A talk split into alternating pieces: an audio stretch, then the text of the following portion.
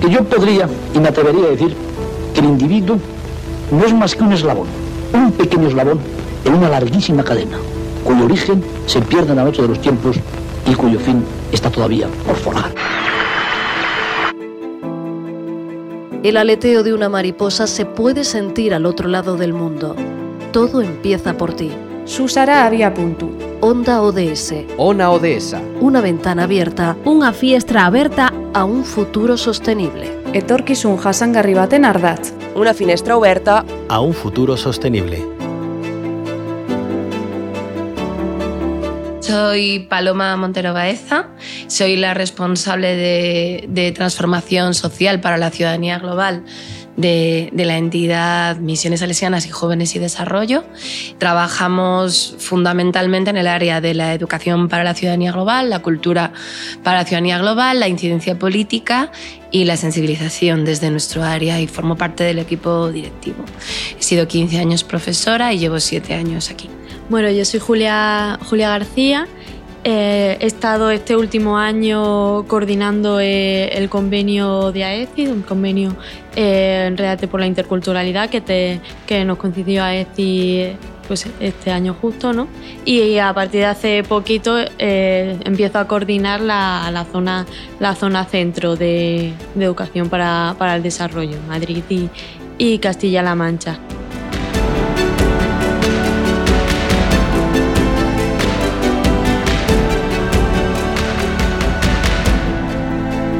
Vosotras trabajáis con estudiantes estos objetivos de desarrollo sostenible. ¿Cómo es eh, trabajar con ellos? Yo te diría que estamos trabajando desde educación formal, que es lo que todo el ámbito académico de educación reglada. Es importante que con la LOMLOE sí que hay un eje transversal muy importante en el que sí que se trabaja eh, la Agenda 2030. Hasta esta ley no así nos metíamos como podíamos. Pero ahora ya, antes nadie conocía los Objetivos de Desarrollo Sostenible, Agenda 2030. Ahora sí, ahora sí, por lo menos les suena. Llega 2015, no se cumplen, no se logran todos los, los objetivos que había planteados, los objetivos del milenio, y entonces se replantea cómo poder alcanzar esos objetivos de otra forma, una visión global implicando a, a todos los países que se, que se involucran en, en la decisión de este nuevo planteamiento de agenda 2030. He hecho educación formal, pero también trabajamos en no formal, en tiempo libre, asociaciones de todo tipo. Y e informal, que sería toda la parte de redes sociales, medios de comunicación y demás. Yo creo que, eh, hablando generalmente, cuando nosotras vamos a algún instituto, alguna asociación o eh, algún grupo de tiempo libre, los chicos y las chicas se acogen muy bien lo, los proyectos, hacen suyos la, las iniciativas, de hecho son súper creativos eh, en cómo puede aplicar esos objetivos, sobre todo a su, a su vida, ¿no? a su nivel, a su a su centro, a sus familias, a, hemos estado en instituto, ¿no? Donde, donde ellos se tenían que plantear, eh, elegir esos objetivos, eh, ver qué, qué, meta querían trabajar, cómo la querían trabajar y al final, bueno, pues sí que la, sí que la hacen suya y sí que ven un, una posibilidad positiva de, de ese cambio, ¿no? Que, que, a veces pues no la, no la vemos, ¿no? Cuando somos más, a, más adultos lo vemos como todo mucho más oscuro que, que, a lo mejor ellos y ella, que sí ven esa posibilidad. Eh, generalmente nuestros proyectos, pero no son actividades puntuales. Eso es muy importante. Nosotros no solemos hacer una actividad puntual, sino que lo marcamos dentro de un proyecto que tiene un inicio, un fin y un desarrollo. Es decir, que normalmente nos planteamos una parte de impacto, de impactar, de vincularnos, de generar cohesión, emociones fuertes. Reflexionamos sobre lo que ha ocurrido, que hemos visto. Ese impacto puede ser desde una obra de teatro, un vídeo, eh, un cuento, mmm, no sé, podemos inventarnos mil, mil formas. Hemos hecho muchas formas, un juego tipo escape room que, que hemos diseñado, inventado, bien sea presencial, online cómics, no sé, de todo, pero producir un impacto emocional, algo que te cautive, que te vincule, una reflexión personal de qué me ha producido, cómo, cómo, cómo reacciono yo ante esto y qué reflexiones me lleva a, a, a sentir.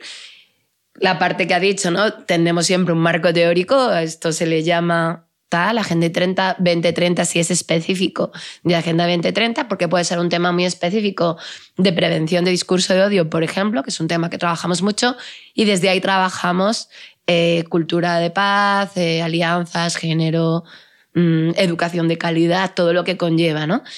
Y, por último lo aplicamos algo, ponemos algo en marcha, una iniciativa que los, los chicos y chicas jóvenes pongan en marcha, que lideren, que hagan su propia campaña de comunicación. ¿Y cuáles son los objetivos que más interés les generan? Todos los objetivos en general de, yo creo, de, de la esfera planeta, por así decirlo, pues son muy importantes desde el trabajo de la energía, del agua, de la conservación del medio ambiente, de cambiar políticas y hábitos de no solamente educación ambiental como una pincelada que de, hoy hacemos una actividad de reciclado de papel, sino eh, introducir, nuestro objetivo es introducir la pedagogía verde, que es amemos al planeta porque lo que amas lo cuidas y no pidamos a los jóvenes que cambien el mundo porque, porque hace falta, sino inculquemos como adultos el valor del amor al planeta, ¿no?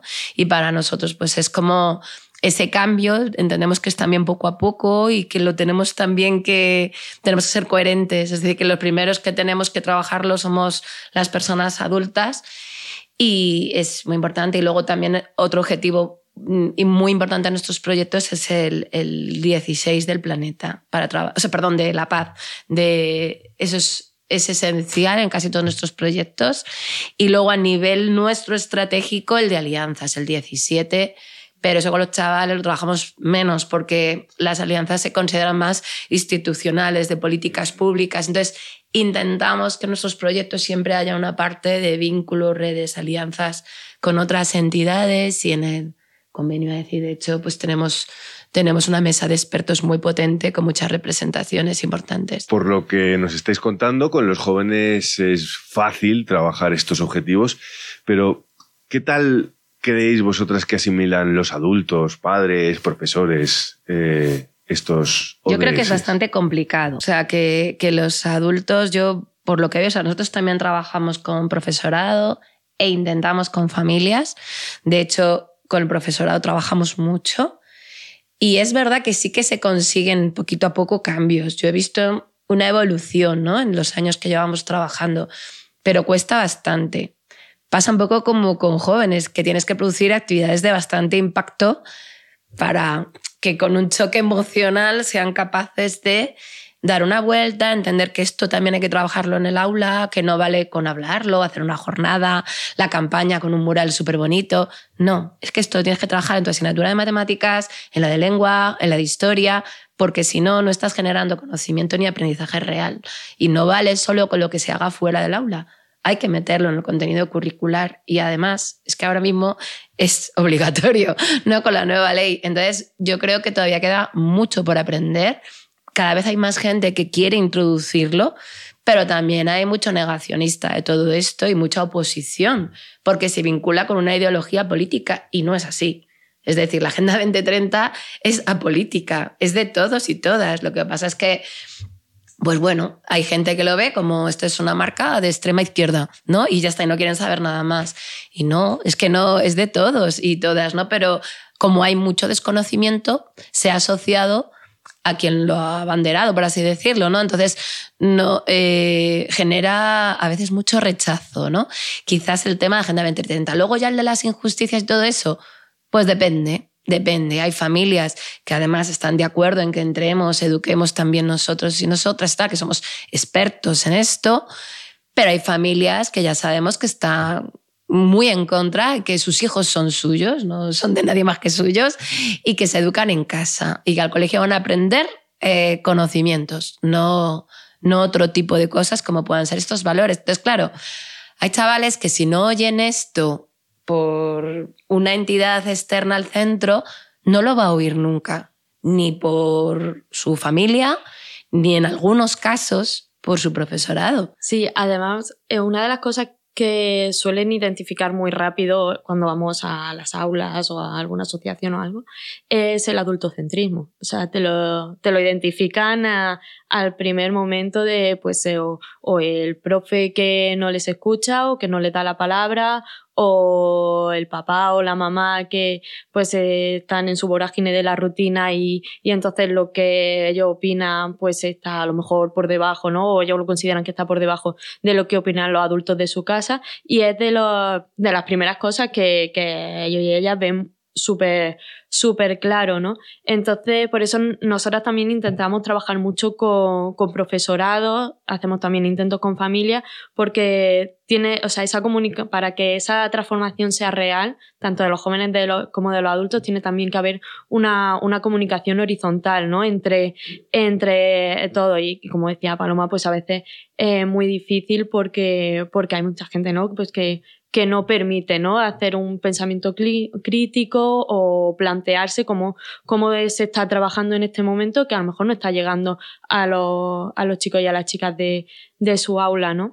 Yo creo que los chicos y las chicas sí que tienen esas ganas, ¿no? De que el adulto se, se dé cuenta. O sea, podría contar un montón de mini anécdotas desde, desde, pues, por ejemplo, el año pasado había un grupo que, que su objetivo era eh, llegar a sus padres, estaban trabajando el racismo y la homofobia, decían, claro, porque es que son nuestros padres los que hacen estas bromas, son nuestros padres los que... Y entonces, ¿cómo llegamos a ello? Entonces querían hacer una carta y que llegara a Lampa y que Lampa pues la publicara y tal, entonces y lo veían muy difícil y ah, ¿cómo llegamos? ¿no? Y entonces pues empezaron ahí a pensar y al final, bueno, pues hicieron su carta, la intentaron mandar y pues ahí ya pues eh, no tengo conciencia de si llegó al final bien, si alguien le, le transformó o no. Pues muchas gracias Julia Paloma por vuestra participación en este espacio.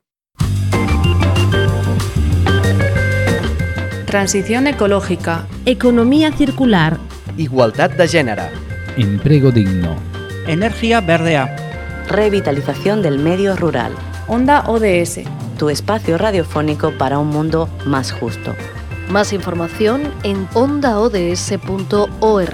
Financiado por el Ministerio de Derechos Sociales y Agenda 2030, Gobierno de España.